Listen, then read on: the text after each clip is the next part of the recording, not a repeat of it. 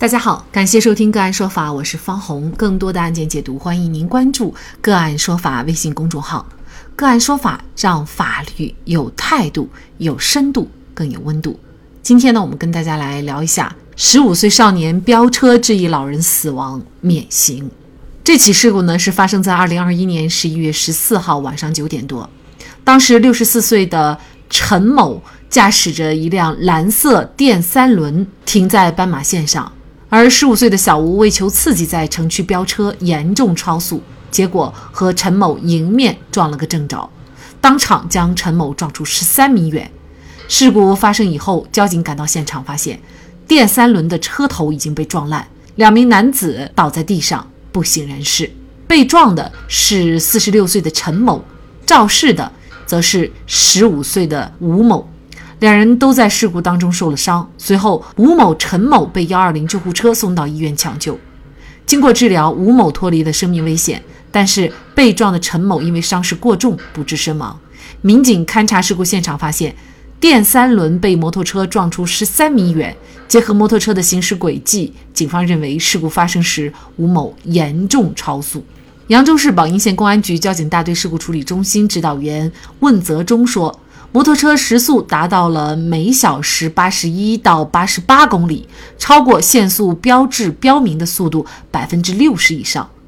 按照规定，年满十八周岁才能申请驾照。当时吴某只有十五岁，根本无法取得驾照。进一步调查，民警发现其驾驶的摩托车还存在套牌问题。民警随后对吴某及其家庭进行走访，发现他长期和爷爷奶奶生活在一起，父母平时忙于工作，对他疏于管教。扬州市宝应县公安局交警大队事故处理中心副队长卢亚西告诉记者，吴某初中没有毕业就辍学了，然后一直在社会上游混。二零二一年四月份的时候，因为拉车门盗窃被宝应县公安机关处理过。几个人经常在深夜出来游玩，开着摩托车在各个地方转。或者干一些违法的勾当。事发当晚，为寻求刺激，吴某在宝应城区飙车，结果闯下大祸。最终，警方对吴某采取了行政强制措施。由于赔偿金额无法谈拢，被撞的陈某家属将吴某及其监护人告上法庭。法院审理以后认定，吴某在事故当中承担全部责任。鉴于他是未成年人，死者的赔偿金由监护人支付。同时，还向吴某的父母发出了家庭教育令。此外，当地司法机关还定期回访，了解吴某的生活状况，并给予必要的司法援助。小吴已年满十四周岁，撞死了人，为何不承担刑事责任？就这相关的法律问题，今天呢，我们就邀请北京市朝阳区律师协会刑事业务研究会副主任、北京市隆安律师事务所合伙人、儿童安全基金联合发起人王威律师和我们一起来聊一下。王律师您好。主持人好，大家好，非常感谢王律师哈。应该说呢，小吴已经年满十四周岁了，但是呢，他撞死了人，却没有追究他的这个刑事责任哈，这是什么原因呢？呃，说起刑事责任啊，我们呢得先来复习一下刑法的一个相关的规定。那么关于刑事责任的年龄呢，刑法呢是区分了三个档。第一档呢是已满十六周岁的人犯罪呢，是应当负刑事责任的。第二档呢是已满十四周岁不满十六周岁的人犯故意杀人、故意伤害致人重伤或者死亡、强奸、抢劫、贩卖毒品、放火、爆炸、投放危险物质罪的，应当负刑事责任。也就是说，对于已经满十四周岁不满十六周岁的人，只有对于几种特定的犯罪行为才需要承担刑事责任。第三档是已满十二周岁不满十四周岁的人犯故意杀人、故意伤害致人死亡，或者呢是以特别残忍的手段致人重伤、造成严重残疾的，情节非常恶劣的，经过最高人民检察院核准追诉的，才应当负刑事责任。然后呢，咱们再来分析，如果说小吴啊是一个年满十六周岁的人，那么他可能面临什么样的刑事责任呢？刑法第一百三十三条规定，违反交通运输管理法规，因而发生重大事故致人重伤、死亡，或者呢是使公司财物遭受重大损失的，构成交通肇事罪，处三年以下有期徒刑或者拘役。所以啊，如果说小吴已经年满十六周岁，那么他可能要面临的呢是三年以下的有期徒刑或者拘役。但是这个案子里呢，小吴是十五岁啊，没有年满十六周岁。按照刑法的规定呢，只有犯故意杀人、故意伤害致人重伤或者死亡等等等等，刚才我跟大家提到的，就是第二档里边的那些犯罪行为的，才要负刑事责任。所以呢，小吴在本案中呢，他涉嫌的是交通肇事罪，没有追究他的刑事责任。可能会有些人会觉得是涉嫌到了故意致人死亡，其实他还没有达到故意的程度哈，所以他还不涉嫌这个罪名。虽然是已经是死了一条人命，那么如果是不追究小吴的刑事责任的话，那么小吴的民事责任，比如说赔偿，这个是不是也要赔？赔多少？那么谁来赔呢？啊，是这样的，关于赔偿的问题啊。呃，我们最常引用的呢是最高人民法院关于审理人身损害赔偿案件适用法律若干问题的解释，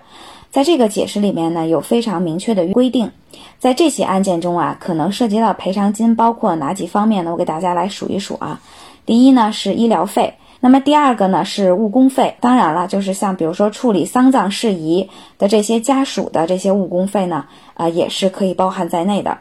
那么第三个呢是护理费。第四个呢，就是丧葬费。那我看了一下啊，咱们这个案件啊，应该是在扬州发生的。那么我查了一下啊，查到了一个呢，二零一九年啊，扬州这个在职职工的一个年平均工资大概是八万多块钱。那么一半就是按照六个月计算的话，大概是四万多块钱。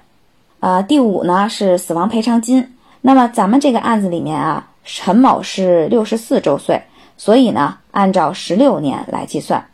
呃，如果陈某啊是城镇户口的话呢，那么就按照城镇居民的人均可支配收入标准来计算。那么如果说他是农村户口，就按照农村居民的人均纯收入标准来计算。那么扬州市这个二零二一年，那城镇这个居民的一个人均可抽备是可支配收入啊，大概是五万左右。那么十六年呢，大概就是八十多万。那么农村的。呃，人均可支配收入是两万七千多，那么十六年大概就是四十三万。大家可以看出来啊，这个两个档位之间的差距还是很大的。所以呢，在这里呢，我要跟大家特别强调的一点呢，就是我刚才跟大家提到的这个最高人民法院的这个司法解释，在今年进行了一次修订，也就是说呢，从今年的五月一号开始实施，取消了。城镇居民和农村居民的这个不同的赔偿标准，统一呢采取城镇居民人均可支配收入的标准来计算。但是因为这个案子啊是发生在这个司法解释修改以前，所以呢还是要沿用修订前的司法解释，就是修订前的司法解释区分了城镇居民和呃农村居民，它是一个不一样的。呃，那么还有第六个赔偿的赔偿金呢，包含的就是被抚养人的一个生活费。那么以上呢，就是呃，基本上涵盖了咱们可能会在刑事案件里面面临的一个赔偿的一个情况。那么因为啊，小吴是一个未成年人，所以呢，这个赔偿的情况呢，是由他的父母来代替他出的。那这个案件当中啊，法官在办案的过程当中发现，就是吴某他误入歧途闯下祸端，呃，和他的家庭教育缺失有着直接的关系。那么随后呢，法官也向吴某的父母发出了一个家庭教育令。呃，那这个家庭教育令我还是第一次听啊，就是它具体是对小吴有一个什么样的约束，或者是说它这个主要的内容是什么呢？嗯，准确的说呢，这个家庭教育令啊，是对小吴父母的一个约束。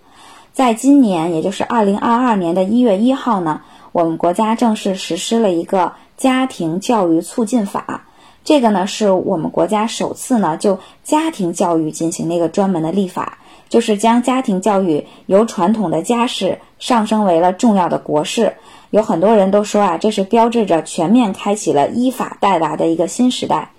那么，在这个家庭教育促进法里面呢，其中有一个第四十九条，它是这么规定的：公安机关、人民检察院、人民法院在办理案件的过程中，发现未成年人存在严重不良行为，或者呢实施犯罪行为，或者呢未成年人的父母或者其他监护人不正确实施家庭教育，侵害未成年人合法权益的，根据情况对父母。或者其他监护人予以训诫，并可以责令其接受家庭教育指导。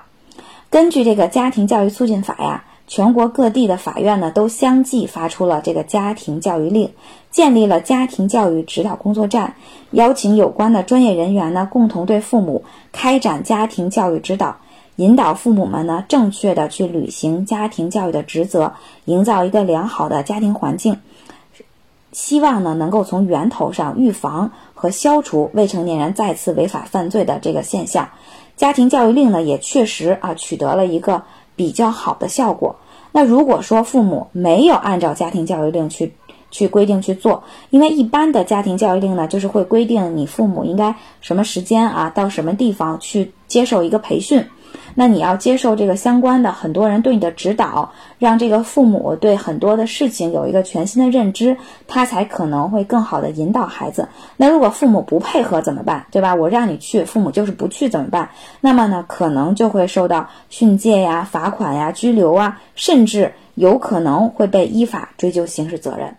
确实，在教育孩子的方面，这个观念的转变是非常重要的。那么，对于这样的一些问题未成年人啊。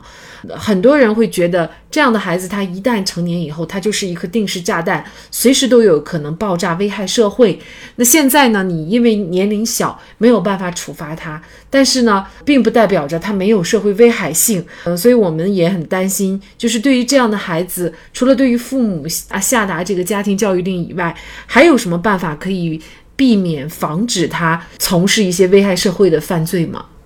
我们常说哈，就是问题少年大多于来自问题家庭。那确实，所以呢，就治理啊，这个问题少年，我觉得还是根源在于家庭治理。刚才我们提到了家庭教育促进法，还有呢，就是我们在往期的节目里边也多次提到了未成年人保护法。这些法律啊，其实都是想从根源去进行家庭治理。比如说，我们现在常见的一些家庭暴力啊，还有一些父母非常不正确的教育方式，这些呀都会对子女的成长带来很大的伤害。父母应该怎么去教育子女啊？除了比如说，啊，很多父母认为我就给你钱花啊，我就给你饭吃就足够了。其实这些远远都不够。我们的父母还要为孩子做些什么？在我们刚才提到的家庭教育促进法啊、未成年人保护法里面，其实都有明确的规定。还有就是我们很多呃时候经常会提到的，我们的百科全书一样的民法典里面都有规定。所以我们的家长啊，应该认真的去学习这些法律法规，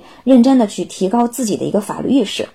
那么还有呢，就是社会对未成年人的广泛关注也是至关重要的。比如说啊，比如说学校啊、医院，那看到一个孩子身上有伤，疑似被家暴或者遭遇了校园暴力，那就是要马上采取行动，要马上报警啊，不能视而不见。再比如说，呃，玩游戏的时候看到网上网络游戏上面出现了一些黄色的不健康的内容，那不管是谁都应该去举报啊，让这个游戏呃改造或者是关停，对吧？只有全社会营造出来对未成年的关爱，才能让未成年人更好的成长起来。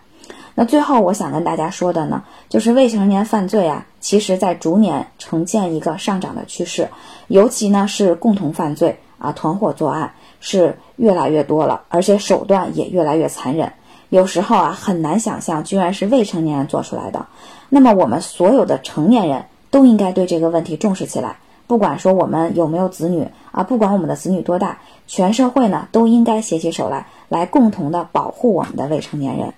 作为一名母亲，我也越来越切身的体会到，孩子的问题就是父母的问题，所以父母之教才是教育的根本，根本培养好了，枝叶自然就随着好。因此，要想教育好孩子，对父母的教育非常重要。好，在这里再一次感谢北京市朝阳区律师协会刑事业务研究会副主任、北京市隆安律师事务所合伙人、儿童安全基金联合发起人王威律师。